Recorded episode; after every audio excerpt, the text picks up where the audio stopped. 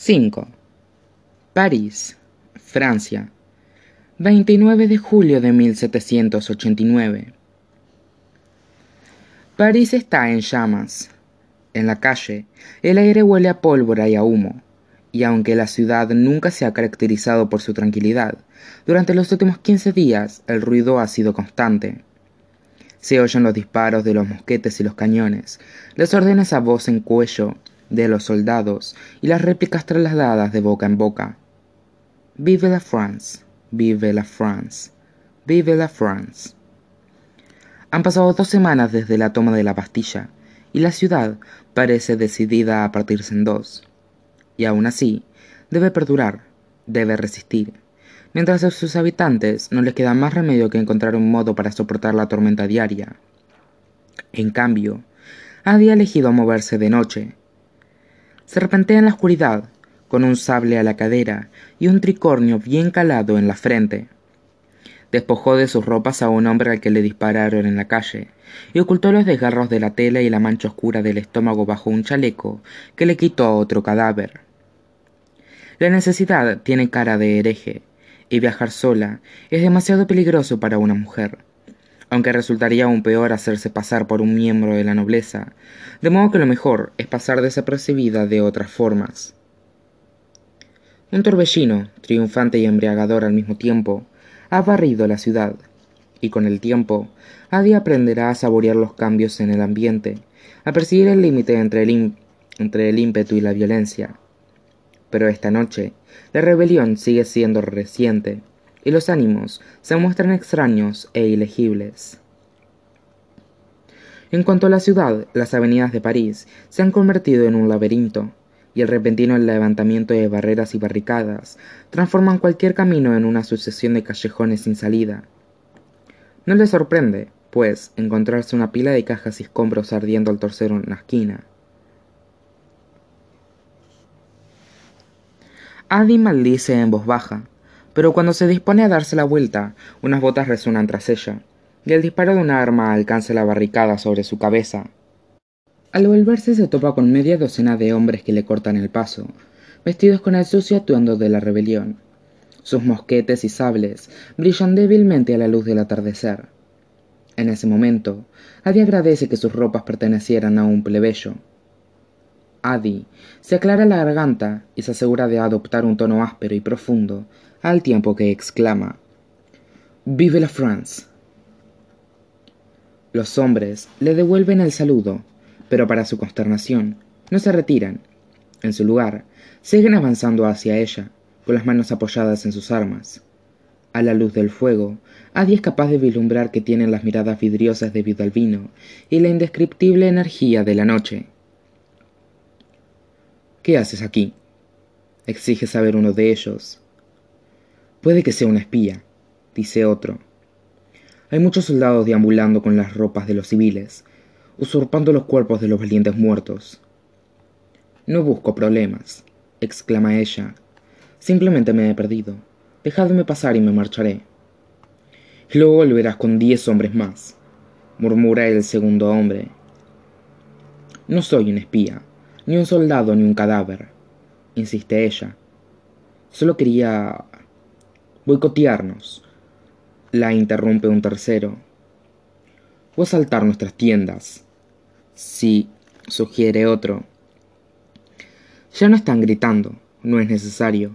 Se han acercado lo suficiente como para hablar con un tono de voz tranquilo, haciéndola retroceder contra la barricada en llamas. Si consiguiera pasar a través de ellos, alejarse y desaparecer de su vista y su mente. Pero no hay ningún lugar donde esconderse. Se ha prohibido el paso a las callejuelas, y los escombros arden a su, a su espalda. Si estás con nosotros, entonces demuéstralo. Baja de las espadas. Quítate el sombrero. Deja que te veamos la cara. Adi traga saliva y tira el sombrero a un lado, con la esperanza de que la oscuridad le ayude a esconder la suavidad de sus rasgos. Pero entonces, la barricada crepita debido a algún tablón que acaba de ser pasto de las llamas y durante un instante el fuego se aviva, y se sabe que la luz es lo bastante intensa como para que puedan contemplarla sin problemas. Se da cuenta por el modo en que sus rostros cambian. Dejadme pasar, repite Adi, llevándose la mano a la espalda que cuelga de su cadera. Sabe cómo blandirla, pero también sabe que ellos son cinco y ella solo uno, y si desenvaina, no tendrá más remedio que luchar con ellos. La certeza de que saldrá indemne no es demasiado alentadora frente a la perspectiva de lo que podrían hacerle primero. Se acercan a ella y Adi desenvaina la espada. Atrás, gruñe. Y, sorprendentemente, los hombres se detienen. Una sombra se extiende por sus rostros y los despoja de toda expresividad. Sueltan las armas, sus cabezas se meten sobre sus hombros y el silencio se apodera de la noche salvo por el crujido de las cajas en llamas y el sonido de una voz despreocupada a su espalda. Los humanos no están hechos para vivir tiempos de paz. Se da la vuelta, con la espada aún levantada, y se topa con Luke, cuyos contornos negros contrastan con el fuego. Él no se aparta de la espada, sino que se limita a alargar la mano y recorrer el acero de la elegancia de un amante que roza la piel, de un músico acariciando un instrumento, Adi casi espera que la hoja cante bajo sus dedos. Mi Adelaine, dice la oscuridad, se te da de fábula meterte en líos. Desvía su intensa mirada verde a los hombres inmóviles. Menos mal que pasaba por aquí. Eres la noche misma, responde ella repitiendo sus palabras. No debería ser omnipresente. Una sonrisa se asoma a su rostro. Qué buena memoria tienes. Enrosca los dedos alrededor de la hoja y ésta comienza a oxidarse. Debe de ser un fastidio. Ni mucho menos, dice Adi secamente. Es un don. Piensa que hay muchas cosas que aprender y yo tengo todo el tiempo del mundo para... El sonido de una ráfaga de disparos a lo lejos la interrumpe, y luego se oye la réplica de un cañón pesado como un trueno. Luke frunce el ceño con desagrado, y a Adi la divierte verlo inquieto. El cañón vuelve a dispararse, y él la toma por la muñeca. Ven, le dice, no soy capaz de oír mis propios pensamientos. Se vuelve rápidamente y tira de ella, pero en lugar de dar un paso adelante, da un paso hacia un lado, dirigiéndose a las profundas sombras de la pared más cercana. Adi retrocede, pensando que va a chocar con la piedra, pero la pared se divide y el mundo les abre camino, y antes de que ella pueda tomar aliento y apartarse, París desaparece, al igual que Luke. Mientras Abby se sumerge en la más absoluta oscuridad. No es un lugar tan apacible como la muerte ni tan vacío ni silencioso. Este vacío negro y ciego resuma violencia. Son las alas de los pájaros que le golpean la piel. Es la ráfaga del viento que le revuelve el pelo son humillantes voces susurrantes. Es el miedo y la caída, y un sentimiento feroz y salvaje. Y para cuando a Adi se le ocurre ponerse a gritar, la oscuridad se ha disipado de nuevo. La noche vuelve a extenderse ante ella, y Luke está, una vez más, a su lado. Adi se balancea y se apoya en la puerta, sintiéndose mareada, vacía y confundida. ¿Qué ha sido eso? pregunta ella, pero Luke no responde. Ahora se encuentra a unos metros de distancia, con las manos extendidas sobre la barandilla de un puente mientras contempla el río. Aunque no se trata del Sena, no hay rastro de las barricadas en llamas, ni se oyen los cañonazos. No hay hombres aguardando con armas a los costados, solo un río desconocido que fluye bajo un puente desconocido, y edificios desconocidos que se alzan a lo largo de orillas desconocidas, con tejados recubiertos de tejas rojas. Mucho mejor, dice él, ajustándose los puños. De alguna manera, mientras se encontraban en el vacío, ha tenido oportunidad de cambiarse de ropa. El cuello de su indumentaria es más alto y la seda posee un corte más suelto, mientras Adi lleva la misma túnica mal ajustada que rescató de una calle de París. Una, una, pareja pasa tomada del brazo, y ella capta tan solo los tonos altos y graves de una lengua extranjera. ¿Dónde estamos? exige saber. Luke la mira por encima del hombro y le dice algo empleando el mismo ritmo entrecortado antes de volver a repetir sus palabras en francés. Estamos en Florencia. Florencia, Adi ha oído el nombre antes, pero sabe muy poco acerca de la ciudad, además de lo obvio, que no se encuentra en Francia, sino en Italia. ¿Qué has hecho? exclama. ¿Cómo has...? No, da igual, llévame de vuelta. Luke arquea una ceja. Hadley, para alguien con todo el tiempo del mundo siempre tienes prisa. Y con eso se aleja, mientras Adi lo sigue unos pasos por detrás. Ella repara en lo peculiar que le resulta esta nueva ciudad.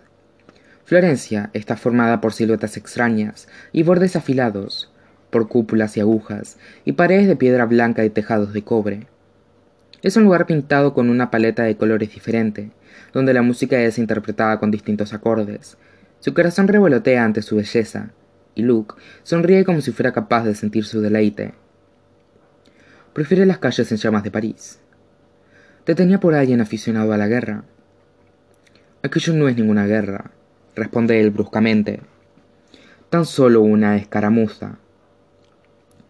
Lo sigue hasta llegar a un patio abierto, una plaza con bancos de piedra y el aire impregnado con el aroma de las flores de verano. Camina por delante de ella, y su imagen es la de un caballero que ha salido a disfrutar de la brisa nocturna. Solo aminora la marcha cuando ve a un hombre con una botella de vino bajo el brazo. Flexiona los dedos y el hombre cambia su rumbo y se acerca a él, tan obedeciente como un perro. Luke adopta ese otro lenguaje, una lengua que Adi llegará a conocer como florentino, y aunque todavía desconoce el significado de las palabras, sí reconoce la tentación que tiñe la voz de Luke, ese resplandor vaporoso que invade el aire que los rodea. Reconoce también la mirada soñadora en los ojos del italiano, cuando le entrega la botella con una plácida sonrisa, y se aleja distraídamente. Luke se sienta en uno de los bancos y hace aparecer dos vasos de la nada. Adi permanece de pie, observando cómo descorcha la botella y sirve el vino mientras él le dice, ¿por qué iba a sentir inclinación por la guerra? Es la primera vez, advierte ella, que le formula una pregunta sincera, una sin intención de provocarla, exigirle algo o, o coaccionarla. ¿Acaso no eres un dios del caos? La expresión de Luke se oscurece. Soy el dios de la promesa, Adelaine, y las guerras no favorecen mis tratos. Le ofrece uno de los vasos, y al ver que ella no hace amago alguno de tomarlo, Luke lo levanta, como si estuviera brindando. Por una vida larga. Adi no puede evitarlo. Sacude la cabeza, desconcertada. Algunas noches te encanta verme sufrir para que sucumba ante ti, y otras pareces empeñado en ahorrarme el dolor. Me gustaría que te decidieras de una vez. Una sombra se extiende por el rostro de Luke. Confía en mí, encanto, es mejor que no lo haga. Un pequeño escalofrío lo recorre al tiempo que él se lleva la copa de los labios. No confundas lo ocurrido esta noche, ni ninguno de mis gestos con amabilidad, Adeline. Sus ojos destellan con picardía. Tan solo quiero ser el que te doblegue. Ella contempla la, la plaza arbolada a su alrededor, iluminadas por los faroles mientras la luz de la luna resplandece en los tejados revestidos de rojo. Bueno, tendrás que esforzarte un poco, pero si interrumpe al volver la atención al banco de piedra. Mierda, murmura, observando la plaza vacía, porque Luke, naturalmente, se ha marchado.